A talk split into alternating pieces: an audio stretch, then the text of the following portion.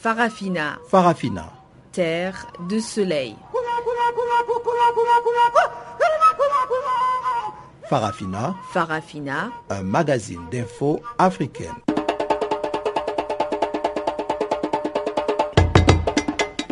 Présentation Pamela Kumba. Bonjour à tous et c'est un réel plaisir de vous retrouver sur Channel Africa pour suivre Farafina. La mise en onde de ce magazine des informations est assurée par Ibrahim Revelino. Au menu du jour.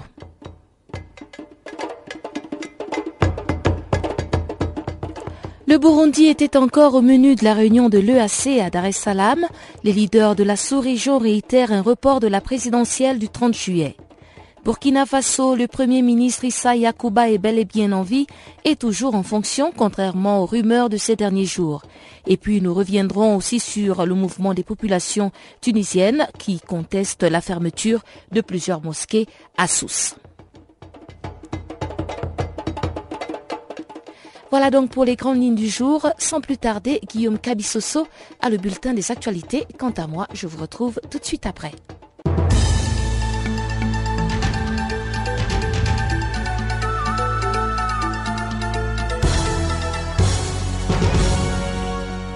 Merci Pamela Kumba, bienvenue à tous. Les États d'Afrique de l'Est sont une fois de plus réunis au chevet du Burundi pour tenter d'éteindre les feux qui menacent ce pays. C'est ce qui explique l'ouverture ce lundi à Dar es Salaam, capitale de la Tanzanie, du troisième sommet sur la crise politique au Burundi. Une réunion qui se tient en l'absence du principal intéressé, le président Pierre Nkurunziza, en pleine campagne pour les élections présidentielles qui doivent se tenir le 15 juillet prochain. Ce sommet s'ouvre au moment où le CNDD-FDD, parti au pouvoir et ses alliés, vient de jeter un véritable pavé dans la mare en exigeant la démission du Sénégalais Abdoulaye Batili, dont il récuse la Abdoulaye Batili n'a pas le profil d'un médiateur, il s'est récusé lui-même puisqu'il a affiché un comportement qui va à l'encontre d'une partie des Burundais. Car à son arrivée au Burundi, il n'est pas allé voir les autres autorités du Burundi, ont notamment affirmé le CNDD-FDD et ses alliés. Abdoulaye Batili, représentant spécial de l'ONU pour l'Afrique centrale, a été nommé à la tête de la médiation onusienne dans la mi-juin, en remplacement de l'Algérien Saïd Djinit, poussé lui aussi vers la sortie par l'opposition qu'il avait alors accusé de partialité. Au Burkina Faso, le mouvement du peuple pour le progrès MPP a investi dimanche Roch Marc Christian Caboret comme son candidat à l'élection présidentielle du 11 octobre 2015. Premier ministre et président de l'Assemblée nationale sous le régime de l'ancien président Blaise Compaoré, les candidats du MPP et les responsables de son parti ont appelé les Burkinabés à parachever l'insurrection dans les urnes sous la trilogie Vérité, Justice, Réconciliation, dont il a fait le cheval de bataille dans son discours, Rockmar Christian Caboret a promis de vider tous les grands dossiers pendant et de combattre l'impunité sous toutes ses formes. Une investiture qui a eu lieu au moment où la transition burkinabé traverse une zone de turbulence avec le régiment de sécurité présidentielle, cette ancienne garde de Blaise Compaoré qui demande la démission du premier ministre de transition avant de s'envoler lundi matin pour la Côte d'Ivoire pour une visite d'amitié et de travail de deux jours, Yakuba Isaac Zida a fermement démenti les rumeurs sur sa démission et a affirmé que la crise qui l'oppose au RSP était le fait d'un malentendu. Vendredi 3 juillet déjà, plusieurs responsables de l'armée ont demandé au président Michel Kafondo le retrait des militaires du gouvernement ainsi que la formation d'une équipe composée uniquement des civils. Le gouvernement sud-soudanais a annoncé dimanche que si les violations des droits de l'homme dont l'accuse l'ONU étaient avérées, il traduirait les coupables en justice. Le rapport des enquêteurs de la mission des Nations Unies au Sud-Soudan est accablant pour l'armée sud-soudanaise. Publié le mardi dernier, ce rapport accuse les gouvernements sud-soudanais des violations des droits de l'homme en s'appuyant sur les témoignages de 115 victimes et témoins dans l'État septentrional d'unité, un de plus touché par la guerre civile. Les témoignages font état des villages brûlés et pillés, d'enlèvements et d'abus sexuels contre des femmes et des filles, dont certaines auraient été brûlées vives dans leur maison l'armée sud-soudanaise SPLA a lancé en avril une vaste offensive contre les forces rebelles amenées par l'ex-président Riek Machar dans le département des Mayons, qui était une zone pétrolifère majeure avant d'être détruite dans les combats. Mais le colonel Philippe Aguerre, porte-parole de l'armée du Sud-Soudan, a néanmoins émis des doutes sur la crédibilité du rapport onusien. Nous avons des doutes sur la crédibilité des témoins cités dans les rapports, car ce sont des gens de l'opposition et du groupe rebelle de Riek Martiar. Cela dit, nous sommes favorables à une enquête conjointe avec l'ONU pour établir la vérité, a déclaré le colonel Philippe Aguerre. Une cour d'appel égyptienne a confirmé dimanche une peine de six mois de prison et une amende de 2000 dollars contre la danseuse d'origine arménienne Savinaz pour mépris du drapeau égyptien à travers le port d'une tenue aux couleurs de ce drapeau, a indiqué une source judiciaire lundi au Caire. Une cour des délits primaires avait déjà condamné la danseuse à cette peine à la fin du mois d'avril. Selon l'énoncé du verdict, la Cour a considéré que la danse avec une tenue aux couleurs du drapeau égyptien ne sied pas avec la réputation du drapeau et que la danseuse, en agissant ainsi, a manqué de respect au drapeau de la République arabe d'Égypte. Le gouvernement égyptien a approuvé il y a deux ans une loi interdisant l'insulte, de quelque manière que ce soit, du drapeau égyptien et sanctionnant par prison les auteurs d'un tel comportement assez suffisant pour permettre au parquet général égyptien d'engager un procès contre Savinaz accusé d'avoir dansé en portant une tenue aux couleurs du drapeau lors d'un concert. Savinaz jouit d'une grande réputation en Égypte depuis son arrivée dans ce pays où elle a joué dans un certain nombre de films et participé à des concerts de danse lors des cérémonies de mariage d'éminentes personnalités. Les autorités du Cap oriental en Afrique du Sud ont annoncé dimanche la mort de plus d'une dizaine d'enfants depuis le début de l'année suite à une série de circoncisions mal effectuées. Au total, quelques 14 adolescents ont trouvé la mort alors que 141 autres jeunes hommes ont été transférés dans différents centres de santé. Le ministère de la Santé de la province a précisé que les adolescents hospitalisés souffrent de déshydratation, des blessures, des pneumonies, des gangrènes ou d'une infection du pénis. L'hiver austral en Afrique du Sud est la saison où les jeunes garçons partent en brousse pendant plusieurs semaines pour être initiés avant d'être circoncis. Selon plusieurs témoignages, la circoncision rapporte plus de 100 dollars par initié, ce qui a ouvert la voie à des personnes scrupuleuses qui s'improvisent chirurgiens traditionnels afin de faire de l'argent sur les dos des familles de ces jeunes hommes. Depuis des années, l'Afrique du Sud tente de régulariser la pratique sans trop y parvenir. Elle a, à titre d'exemple, fermé plusieurs de ses centres d'initiation illégaux, mais la pratique reste loin d'être vaincue. Ces rites de passage à l'âge adulte peut s'apparenter à une preuve d'endurance physique qui fait chaque année des victimes.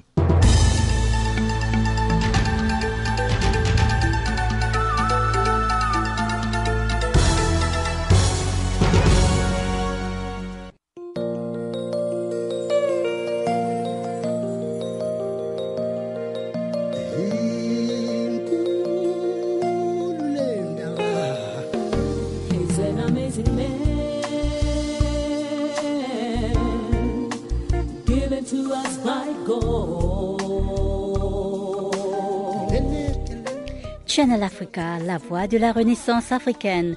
Écrivez-nous sur notre page Facebook Channel Africa. Faites-nous des tweets French Farafina ou bien Channel Africa 1.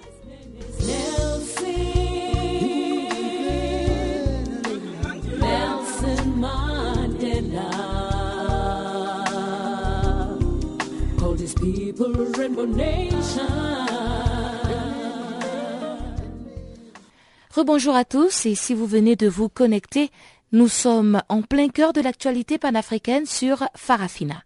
La crise au Burundi est de nouveau au centre des discussions à Dar es Salaam, en Tanzanie, à l'initiative des États de l'Afrique de l'Est.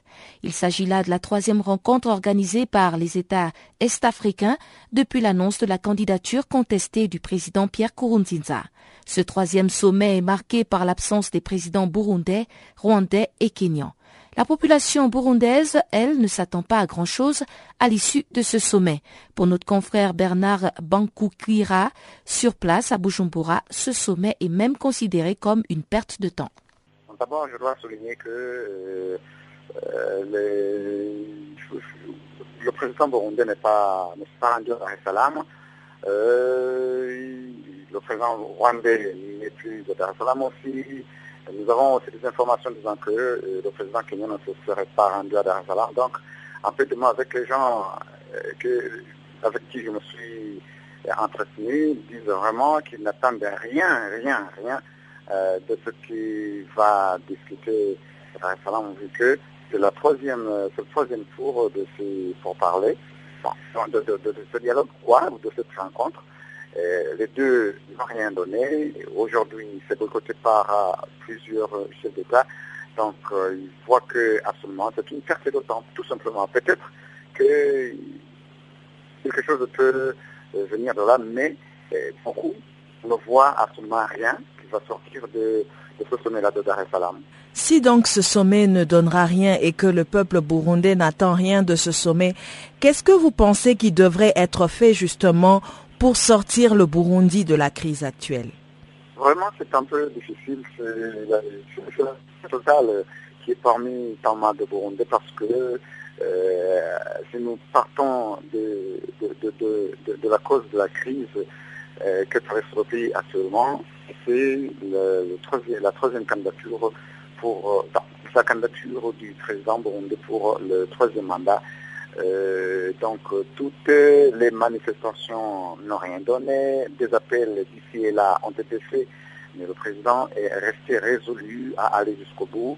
Maintenant, et on lui demandait d'ajourner les élections, mais lui, il a dit non, je n'ajourne pas. Les élections de 29 se sont déroulées euh, dans la situation euh, dans laquelle le pays se trouvait. Actuellement, le, président actuel continue avec euh, sa campagne électorale fixée au 15 juillet. Donc,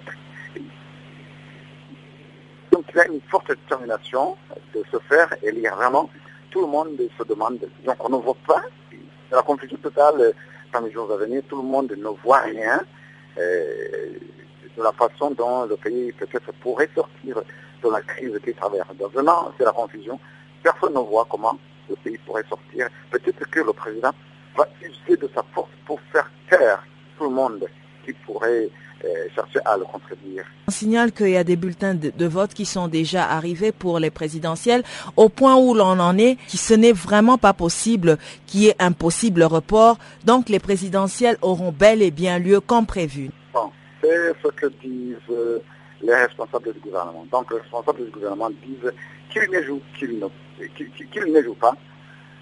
Euh, les élections doivent se dérouler telles que prévues. Donc euh, à moins que quelque chose d'autre ne change d'une autre manière, mais à l'état des choses, les élections doivent se dérouler telles qu'elles sont programmées, comme elles se sont déroulées au 29, même au 15, on voit rien qui puisse euh, arrêter le processus.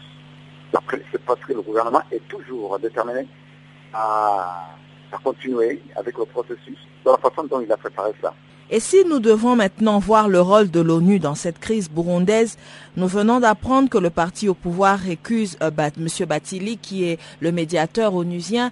Est-ce que vous pouvez nous dire euh, qu'est-ce qu'on reproche vraiment à, à M. Batili et pourquoi est-ce que les différentes parties continuent de rejeter les différents négociateurs proposés par l'ONU?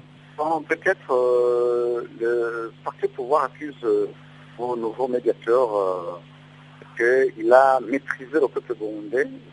Donc on le reproche de venir ici au Burundi. Il n'a pas voulu s'entretenir avec le haut responsable du pays, le président. Il est arrivé, il s'est installé dans son bureau, et puis il a appelé les différents acteurs euh, politiques dans, euh, dans, dans, dans, les pourparlers, sans même rencontrer ses responsables du pays. Donc les autorités de Bujumbura appellent ça comme un mépris. Donc c'est pourquoi euh, il ne veut que ce, médiateur vraiment il a un parti pris, il occupe, il écoute une seule partie, il ignore euh, la partie gouvernementale, donc on n'a pas besoin de lui.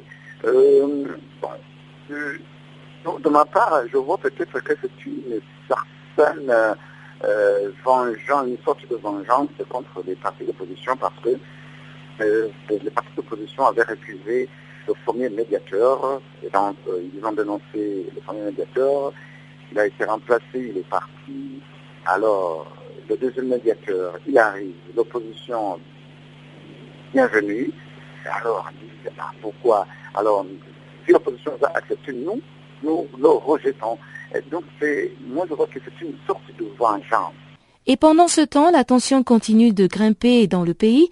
Bernard Bankoukira affirme que de nombreux Burundais craignent de nouvelles violences à l'approche des élections présidentielles. Le premier juillet, lors de ces actions du il y a un quartier là, euh, contre terre, qui a passé toute une journée dans une forte fusillade, de coups de feu. Des personnes sont, ont, été... Donc, donc une fusillade qui a éclaté à partir de 7 heures et qui s'est prolongée jusqu'à même à 2 heures du matin, donc le 2, le 2 juillet à 2 heures du matin. Donc c'était terrible, il y avait une tension. Mais à partir de ce moment-là, aucun coup de feu n'a été encore entendu. Actuellement, pour le moment, euh, je dirais que c'est une sorte de peur qui s'installe dans les cœurs des gens. Euh, hier, je, parcourais l'un des quartiers, le quartier là qui a connu cette grande fusillade du premier. Euh, les gens, on pouvait voir, ils sont marchaient, mais avec une certaine peur, pratiquement on pouvait même trouver des personnes les gens étaient partis. Euh, donc, c'est une accalmie relative actuellement, mais euh, marquée d'une certaine peur, si je peux ainsi le dire. il y a aussi des informations que j'ai aussi euh, reçues de la part de mes collègues, quelqu'un qui vient de là, il y a quelques instants, qui me disait que les gens, certains gens commençaient à fouiller et me disaient, oh, maintenant, il y a une tension, nous avons peur que la police revienne et commence à nous tuer et commence à nous attraper. Donc beaucoup de gens ont commencé à fuir. Donc c'est une accalmie relative, mais qui est, qui est, euh, euh, qui, est accompagnée d'une certaine peur. Merci à Bernard Bankoukira qui répondait aux questions de Juliette Ilondo. Et puis il faut ajouter que la communauté est-africaine a encore une fois demandé au Burundi de reporter la présidentielle controversée prévue le 15 juillet. Le président ougandais a été nommé médiateur dans la crise politique déclenchée par la candidature du président Pierre Nkurunziza à un troisième mandat.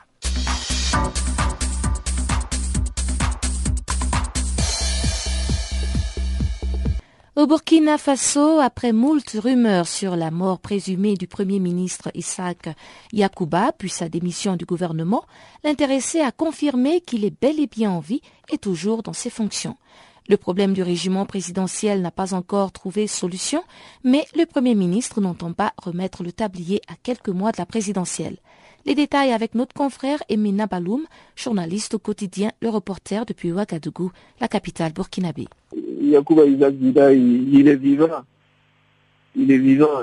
La dernière rumeur qui a couru, c'était qu'il euh, il aurait démissionné. Une rumeur qui a couru euh, toute l'après-midi du, Et euh, ah, c'est en fin de en fin de soirée carrément qu'un comité officiel émanant des services du Premier ministère et du ministère de l'administration territoriale conviait les médias à un échange, ou du moins à une déclaration du Premier ministre, tout ce lundi matin. Au cours donc de cette déclaration, le Premier ministre a fait savoir qu'il lui aussi, il a eu ces rumeurs disant qu'il aurait démissionné du, gouvernement sous la pression du régime de sécurité présidentielle. Pour lui, il n'en est rien et il n'en a rien été. Il, était, il s'apprêtait donc à prendre un vol euh, à la base aérienne en direction d'Abidjan, où il y a le, sommet sur les traités d'amitié et de coopération entre la Côte d'Ivoire et le Burkina Faso. Et qu'en est-il donc euh, maintenant des relations entre le Premier ministre et, le régiment euh, présidentiel? Alors, tout ce qu'on peut dire, c'est que euh, officiellement, après la, le discours sur la situation de la nation du Premier ministre à la fin du mois de, juin, au niveau du Conseil national de la transition, le Premier ministre a fait comprendre que le régime de sécurité présidentielle ne sera pas dissous. Une certaine euh, organisation de la société civile a réclamé par contre euh, le démantèlement du régime. C'est par la suite donc euh, les rumeurs de tentatives d'enlèvement ou d'attentats à l'encontre du Premier ministre ont, couru. sur la question du régime de sécurité présidentielle, ce lundi matin, le, Premier ministre n'a pas souhaité euh, s'exprimer euh, là-dessus. Son ministre de l'administration territoriale, qui est également un militaire, mais pas issu du RSP, lui aussi n'a pas souhaité s'exprimer sur la question du, RSP. On suppose que euh, les différentes parties ont pu trouver un terrain d'entente, mais les termes donc, de, cet accord ne sont pas encore connus, d'autant plus que le président du Faso continue des concertations avec les différentes composantes de la nation. Mais au cas où la thèse de la dissolution euh, du régiment présidentiel est adoptée, est-ce que vous ne voyez pas qu'à quelques mois de la présidentielle, ce serait un peu dangereux avec les tensions qui règnent déjà avec ce régiment? Non, il faut savoir que la charte a été signée par euh, beaucoup de composantes hein, de la société burkinabé. Il y a les partis politiques euh, de l'ancienne opposition, il y a les partis politiques de l'ancienne majorité. Il y a les organisations de la société civile, il y a les coutumiers et les religieux, et il y a des forces et des sécurités dans leur ensemble. Alors, la charte actuellement euh, est remise en, ou du moins le gouvernement dans sa composition est remise en cause par une partie donc de, de l'armée et pas l'armée entière. C'est une partie de l'armée qui réclame donc la démission des, militaires de ce, de ce gouvernement-là. Donc, euh, s'il faut euh, recomposer un gouvernement, évidemment, il faut repartir aux signataires donc, de cette charte-là qui avait demandé à ce que le gouvernement soit composé donc, de, toutes ces, de toutes composantes. Chose qui sera difficile à, à avoir quand on, regarde donc euh, ceux qui, les composantes qui s'opposent à un remaniement donc ministériel au sein de ce, de ce, de ce gouvernement-là. Donc, euh, tout porte à croire que ben, les différentes composantes courent tout droit vers l'organisation des, élections présidentielles le 11 octobre prochain. Fin de la visite en Guinée de la procureure de la Cour pénale internationale, Fatou Bensouda, a séjourné à Conakry, la capitale guinéenne, afin de s'enquérir du système judiciaire de ce pays. Et même si elle affirme que sa visite n'avait rien à voir avec le retour annoncé de l'ex-chef de la junte Dadis Camara, la société civile nous en dit le contraire. En effet, pour maître Foromo Frédéric, avocat à la Cour et président de l'ONG Les droits pour tous à l'OA, nous explique que Conakry est capable de juger les présumés coupables du 28 septembre 2009 et Dadi Camara est à nouveau auditionné. Fatou Bensouda était venu euh, s'enquérir un peu de l'état d'avancement de l'instruction judiciaire. Donc, elle a, elle a apprécié, elle a noté des avancées et elle a estimé que la Guinée pouvait euh, juger cette affaire-là. Donc pour l'instant, même s'il y a jugement, je pense que c'est la Guinée qui va juger, ce sont les juridictions guinéennes qui seront compétentes pour juger cette affaire. Et la CPI, je ne pense pas. Parce qu'elle-même, Mme Fatou Bensouda, a noté des, avancées remarquables, comme je l'ai dit, et a exprimé le souhait que euh, la Guinée arrive à juger euh, ces événements du stade. Et à ce jour, où en est l'enquête de ce massacre? Il y a la Guinée, la justice guinéenne est saisie du dossier. Et je crois qu'on a interrogé euh, beaucoup de personnes. On parle de près de 400 victimes interrogées. Et il y a eu des inculpations. Je crois qu'on on parle euh, de 14 personnes, euh, officiers de l'armée, qui sont à ce jour inculpés. Donc, et actuellement même, je crois qu'il y a une commission rogatoire qui doit se rendre à, Ouagadougou, ou Dadis est pour essayer euh, d'écouter, d'entendre pour la deuxième fois Dadi. On a vu que Dadi euh, Moussa Kamara s'est allié à Selou Dalen, le chef de file de l'opposition. Hum. Est-ce que ça va changer quelque chose euh, dans cette affaire? Est-ce que ça va influencer quelque part le fait qu'aujourd'hui il revient en politique et avec quand même un des plus grands partis d'opposition guinéenne? Oui, bon, il faut faire la distinction entre l'affaire politique et l'aspect juridique et judiciaire.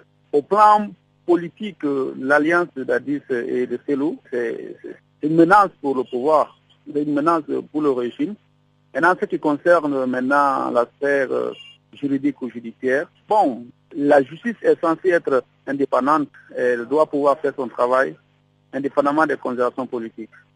Donc moi je pense que la justice va continuer son travail et elle va pouvoir euh, aller jusqu'au bout de cette affaire-là pour que justement nous puissions avoir un jugement ici en Guinée et que les responsables de ce massacre puissent être euh, démasqués et punis à la hauteur de leur prophétie.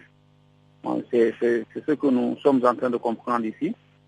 Et euh, ce que nous savons, c'est que depuis l'annonce de la candidature de Dadis, euh, la situation est en train de s'accélérer. On a reçu la visite de la procureure de la CPI et même l'État guinéen a précipiter une commission rogatoire qui, qui doit aller à, à, à Ouagadou pour entendre euh, Dadis. Et nous ne serons pas surpris d'une possible inculpation de Dadis parce que c'est ce qui est en train de se lire ici dans le pouvoir du ministère de la Justice. Les choses s'accélèrent parce que justement, il a affiché clairement ses ambitions politiques ou bien c'est un fait du hasard? Non seulement il a affiché ses ambitions politiques, mais il s'est rallié au, principal parti euh, de l'opposition. Vous savez, ce parti avait obtenu 47% de l'électorat en 2010, des voix en 2010. Et il a fallu l'apport de la communauté pour soutenir Alpha pour que justement les gens euh, arrivent à, inverser la tendance. Vous savez, le parti avait obtenu 47% et Alpha avait obtenu à l'époque, euh, le président actuel avait obtenu 17% euh, au premier tour. Au second tour, c'est là où tout a changé suite au soutien qu'il a eu après l'appel de Dadis à pouvoir voter pour lui. Maintenant que Dadis demande de se rallier à à Je crois que c'est une menace réelle pour le pouvoir. Et, euh, depuis cette annonce-là, les choses se sont accélérées. Et il n'est pas exclu que dans les jours qui suivent, un histoire d'Adi soit officiellement inculpé euh, pour les massacres des événements du stade. Qu'en est-il euh, du dialogue national? Il y a l'opposition qui s'est retirée du dialogue. Je crois que ça n'a pas donné grand-chose. Et même il y a un parti d'opposition qui est en train de dire que vouloir aller aux élections maintenant, c'est assurer un second mandat Alpha, puisqu'il a mis tous les moyens de, la fraude en place pour pouvoir passer un coup de force euh, en, octobre. Donc dans les jours et semaines qui suivent, euh, la situation va être déterminante parce que euh, l'opposition n'a pas exclu de retour aux manifestations de rue et on ne sait pas véritablement comment et dans quelles conditions nous allons pouvoir tenir les élections d'octobre 2015. On retrouve encore une fois Guillaume Cabissoso pour le bulletin économique cette fois-ci.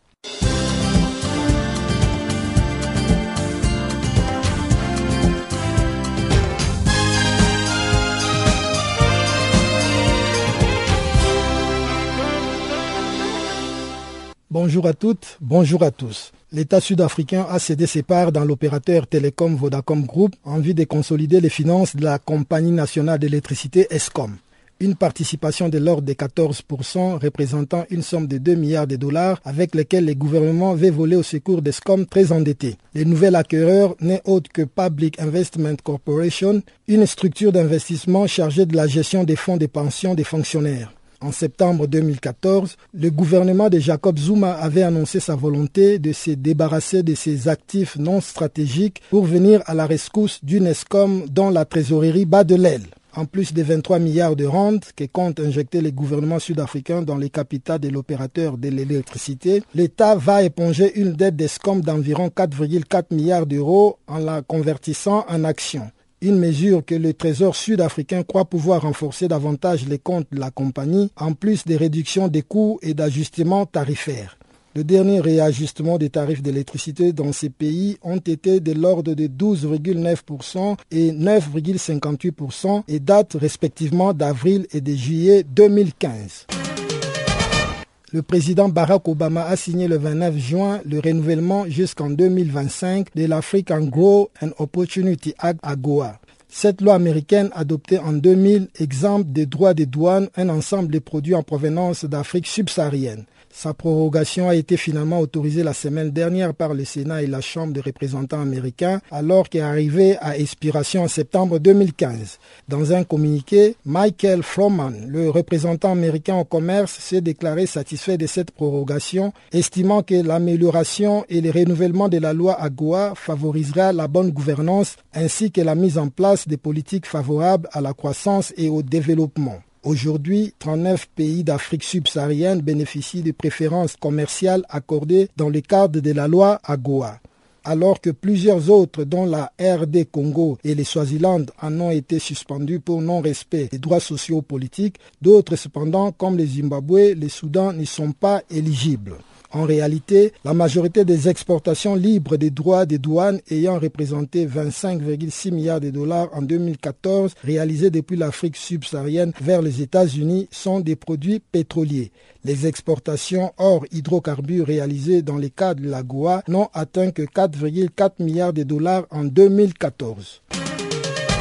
La saison touristique tunisienne a été amplement compromise après l'attentat le 26 juin dernier près des Sousse, dont le bilan a fait état des 38 morts. Le retour précipité de la Tunisie de bon nombre de vacanciers s'accompagne désormais d'annulations en série de ceux qui avaient réservé pour ces mois de juillet. Selon les syndicats des agences de voyage françaises, entre 8 000 et 10 000 annulations ont été enregistrées depuis samedi, parmi lesquelles 80% des demandes de changement de destination de vacances. Un coup dur pour une saison touristique qui s'annonçait déjà en berne en Tunisie, ce après le précédent attentat du musée de Bardo en mars dernier. Les CETO, un syndicat des tours opérateurs français, fait état de 25% à 50% des clients pour la Tunisie qui ont changé de destination pour les réservations de juillet sur un total de 50 000 personnes.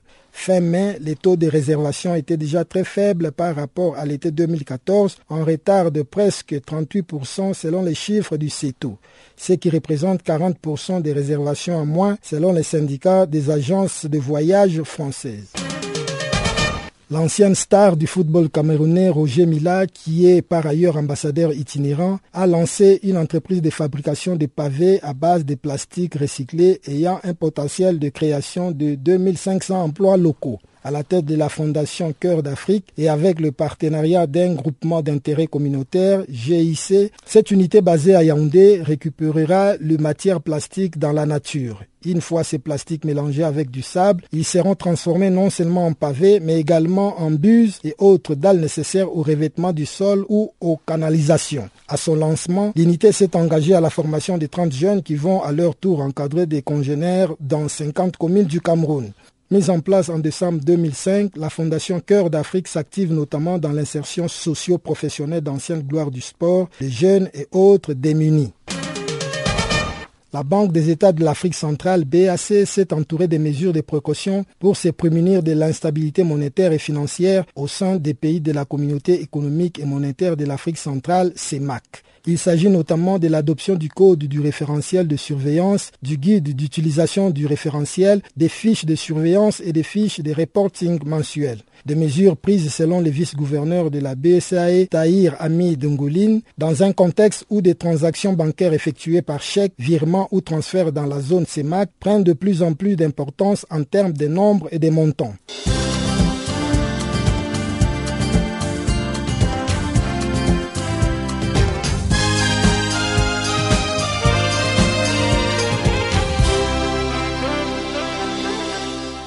Et on reste en Afrique de l'Ouest, mais cette fois-ci euh, en Côte d'Ivoire. À la suite des attaques terroristes perpétrées par les djihadistes dans des villes du sud du Mali, à la frontière ivoirienne, la semaine dernière, le Parlement de Côte d'Ivoire a approuvé le vendredi soir une loi antiterroriste qui permet des écoutes et des perquisitions.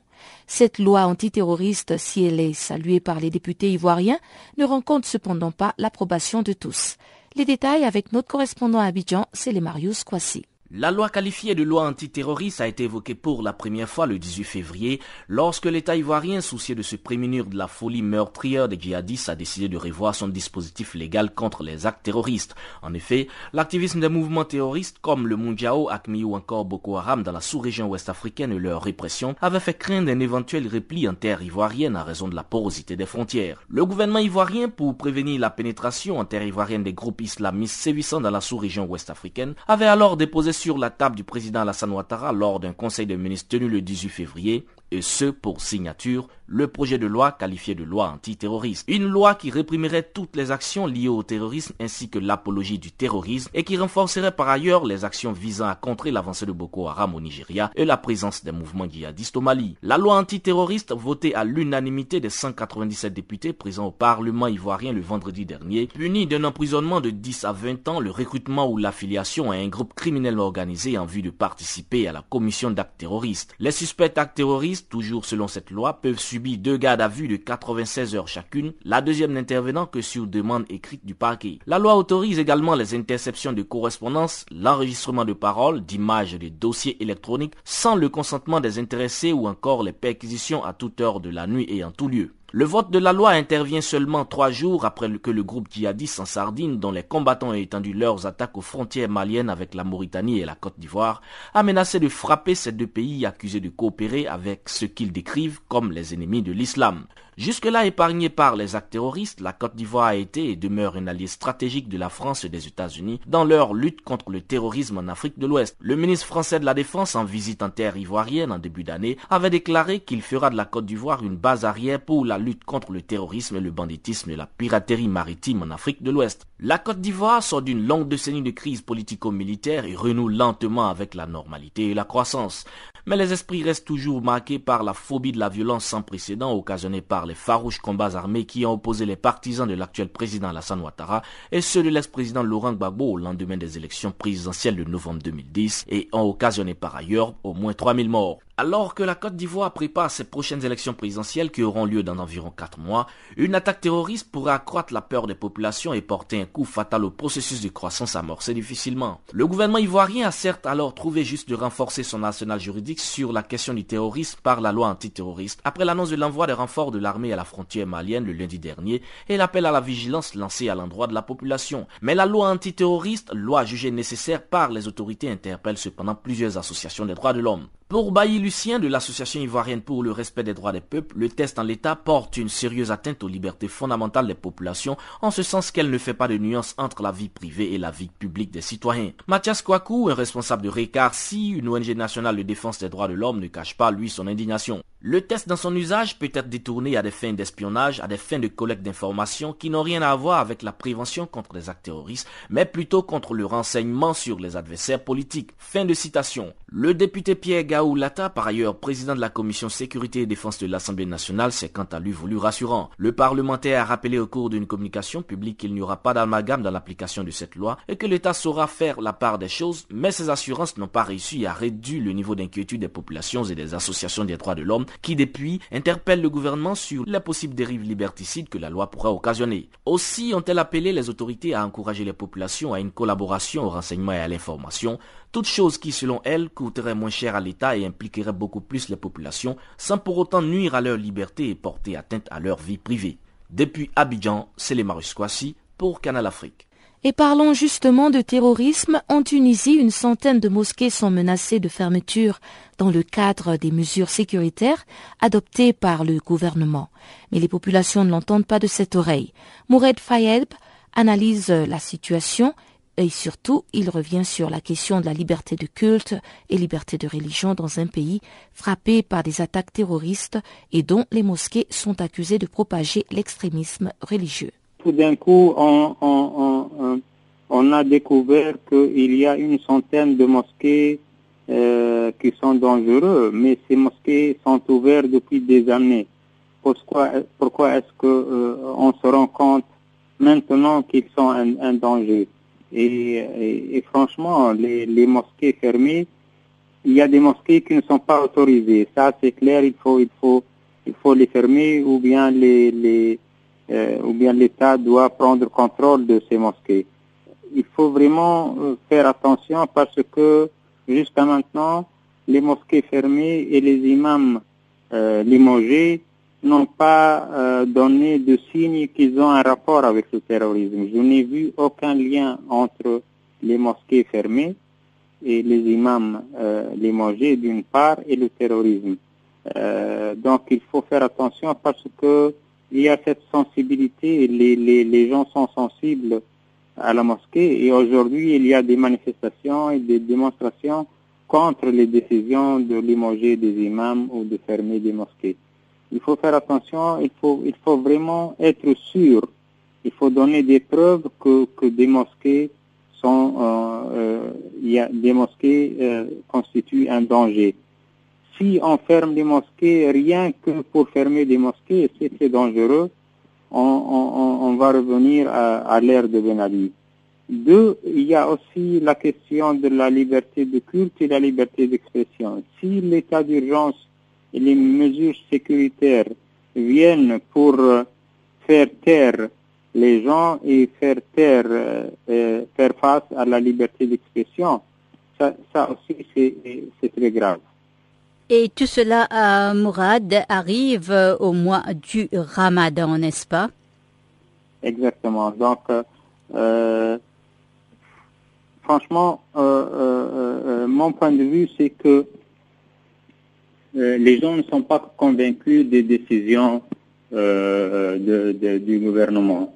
personne ne voit que le gouvernement est en train de prendre des mesures euh, euh, sérieuse, euh, courageuse pour atteindre, pour faire face au terrorisme. Aujourd'hui, tout le monde sait que le terrorisme ne, se nourrit pas dans les mosquées. Il se nourrit par la pauvreté, l'injustice sociale, le chômage des jeunes, le chômage des jeunes diplômés universitaires, euh, voilà, euh, c'est ça les, les, les, les, racines du terrorisme. Je ne pense pas que les terroristes vont euh, dans une mosquée publique devant des milliers de personnes euh, euh appeler les gens à devenir terroristes. Ça, je ne crois pas. Je pense qu'il faut aujourd'hui être courageux et faire face aux vraies raisons du terrorisme la pauvreté, l'injustice, la corruption, c'est ça les racines du terrorisme pour moi. Vous parlez de racisme, de terrorisme qui était à la base même euh, du printemps arabe et qui avait débuté euh, justement en Tunisie. Donc euh, il y a eu faiblesse au niveau sécuritaire bien sûr, mais aussi au niveau politique, n'est-ce pas? Exactement. Si, si tous les, les, les, les corrompus et les, et les et la bande de la, du régime dictateur sont aujourd'hui dans des dans des hautes fonctions de l'État. Ils sont dans tous les plateaux de télévision, donner des leçons en démocratie, en liberté. Et si quelques-uns, les, les, les, hommes d'affaires corrompus, continuent à euh, ramasser des fortunes euh, alors qu'il y a des gens qui n'arrivent pas à trouver euh, l'eau potable ou à quoi manger ou à quoi habiller leurs enfants. C'est ça qui nourrit le sentiment d'injustice. Et même s'il y a des groupes extrémistes ou des gens qui croient à, à la théorie de, du terrorisme ou, ou du, du djihadisme, euh, il ne faut pas leur donner raison pour attirer des jeunes ou des gens frustrés euh, de cette corruption, frustrés de l'injustice qui règne et qui se propage chaque jour dans le pays. Éducation à présent, les examens du baccalauréat 2015 au Niger devaient prendre fin samedi dernier. Mais mardi encore, certains candidats vont aller en salle pour reprendre les épreuves de mathématiques, d'histoire et de géographie qui ont été annulées par les autorités pour cause de fuite. Plusieurs candidats sont en effet entrés en possession des épreuves avant d'entrer en salle. Fait inédit dans l'histoire récente des examens dans ce pays. Voici le reportage de notre correspondant à Niamey, Abdul Razak Idrissa. Ambiance particulière en cette matinée du vendredi 3 juillet au lycée Issa Korombe de Niamey. Plutôt que d'être dans les salles pour l'une des dernières épreuves du baccalauréat 2015, les candidats à ce premier diplôme universitaire sont dans la cour criant et dénonçant. La raison Une décision du ministère des enseignements secondaires vient de leur être notifiée l'annulation pour fuite des épreuves de mathématiques et d'histoire-géographie pour la série littéraire et philosophique communément appelée A4. Cette décision, moi je la qualifie d'une décision sévère. Sévère à qui? À nous, les fils de pauvres. Ce qu'ils sont en train de nous dire là, on n'est pas d'accord parce qu'ils ne veulent, ils veulent pas qu'on réussisse. C'est insensé de voir en plein examen venir annuler les épreuves pour une histoire de fuite. Les fuites ne proviennent pas des élèves. Donc si les fuites sont divulguées, c'est la faute à eux. On ne doit pas, on ne doit pas assumer la responsabilité des actes qu'on n'a pas commis. Dans la même décision, il est annoncé une reprise des dites épreuves le mardi 7 juillet prochain, mais cela, certains candidats le trouvent aussi discriminatoire. Normalement, ce qui est faisable, c'est d'annuler toutes les épreuves pour reprendre un nouveau examen. Parce que si on n'a pas repris l'examen entièrement, on va trahir d'autres élèves qui n'ont pas eu de fit. Partout où il y a eu des fit, partout où il y a eu des fit, on n'a qu'à annuler toutes les épreuves. On n'est pas d'accord. Un peu plus tard dans l'après-midi, le ministre des enseignements secondaires explique devant la presse comment les organisateurs se sont rendus compte de ces fuites dont ils ont eu écho quelques minutes seulement avant le début des épreuves d'histoire-géographie dans l'après-midi du mardi.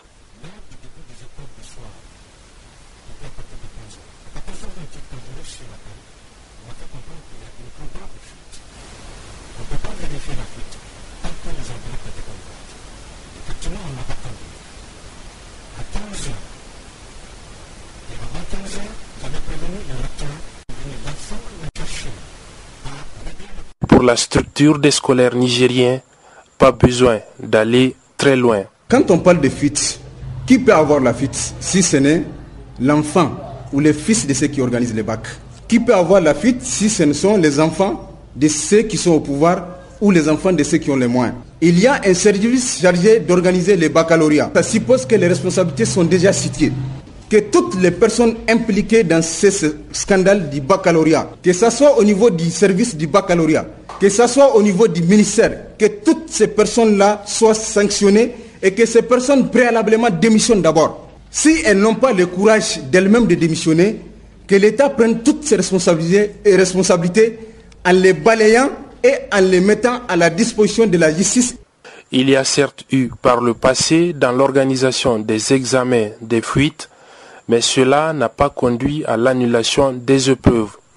C'est donc inédit dans l'histoire récente des examens ici au Niger et c'est tout aussi surprenant que grave selon l'acteur de la société civile Nuhu Mahamadou Arzika. Et, c'est bien très grave. Et c'est parce qu'aujourd'hui, on a comme l'impression que ceux qui sont pratiquement en train de gérer les dossiers ou les affaires, ce sont des gens qui sont as dans ce genre de, de, magouilles des affaires que facilement les choses se développent et se renforcent. Et tout le pays est aujourd'hui orienté vers cette course effrénée à utiliser des, comment on petits tours pour détourner les choses et puis avoir ce qu'on veut. Non, je crois que ce n'est pas sérieux. Notre pays n'a pas besoin de ça. Idrissa à pour Canal Africa. Voilà donc pour ce qui est de l'actualité du jour, mais avant de nous quitter, retrouvons encore une fois Guillaume Cabissoso, cette fois-ci c'est pour la page sportive.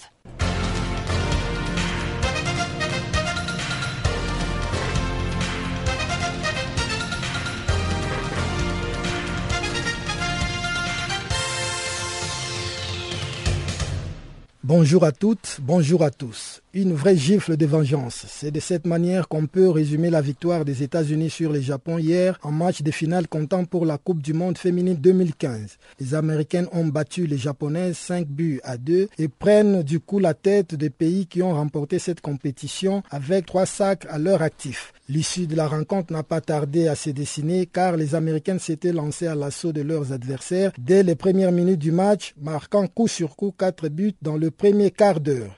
À 4 buts à 1 à la fin de la première mi-temps, la victoire était presque acquise pour les coéquipières de Lloyd. Ce, malgré la réduction du score à la 52e minute par Julie Johnson qui a marqué contre son propre camp mais à pleine la flamme de l'espoir a été rallumée pour les japonaises que Tobin Head va souffler dessus à la 54e minute de jeu, portant le score à 5 buts à 2. Un marquoir qui restera inchangé jusqu'à la fin de la partie, synonyme de sacre pour les États-Unis qui succèdent ainsi au Japon, détenteur de l'édition 2011 remportée en Allemagne face aux mêmes Américaines.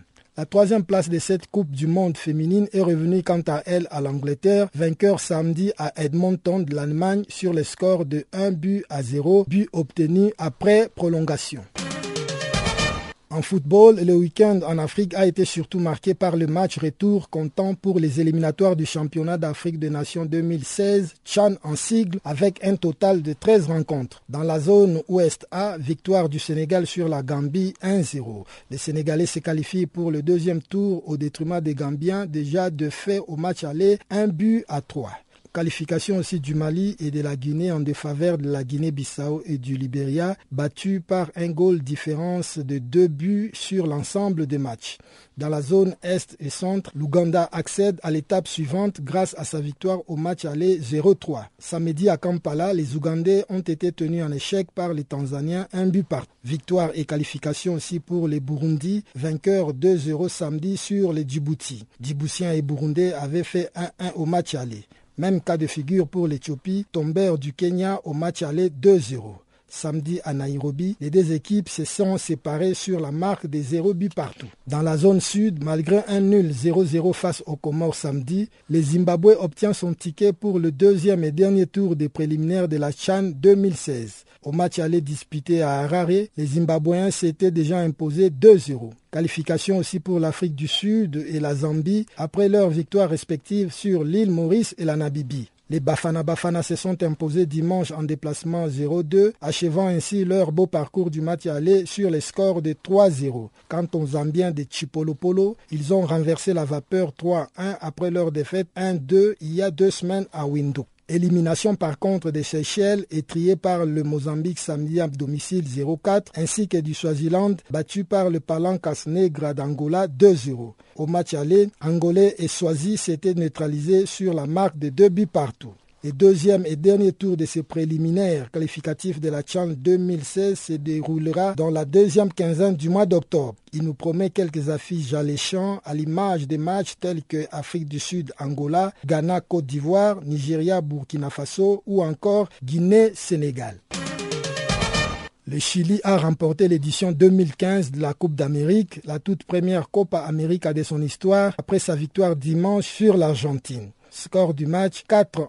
Une victoire obtenue au tir au but, puisqu'à l'issue du temps réglementaire et de la prolongation, les deux équipes étaient à égalité des zéro buts partout. Dans une finale très tendue, plus engagée que spectaculaire, la Roja, c'est le nom de l'équipe du Chili, a mis fin aux ambitions des Argentins de remporter pour la quinzième fois le titre du champion d'Amérique de football. Les échecs de Nganzolo Ingwai et Eva Banega pendant la séance de tir au but ont sonné l'éclat d'une équipe d'Argentine en manque d'inspiration. Dès la 11e minute de jeu, il a manqué un peu de puissance au tir de Vidal pour ouvrir les scores. Les Chiliens ont pris beaucoup d'initiatives qui sont restées toutes infructueuses. La seule menace sérieuse des Argentins, c'est celle qui a vu à la 20e minute Sergio Agüero frapper d'un coup de tête puissant une balle qui lui a été servie par Lionel Messi mais le portier du Chili, Claudia Bravo, était sur la trajectoire de la balle. Avec ses sacs, le Chili succède à l'Uruguay, détenteur de la Coupe de la 43e édition de la Copa América. À ce qui concerne le Pérou, il a conservé sa troisième place remportée lors de la Coupe d'Amérique 2011 en Argentine. Les Péruviens ont battu le Paraguay samedi sur le score de 2 buts à 0.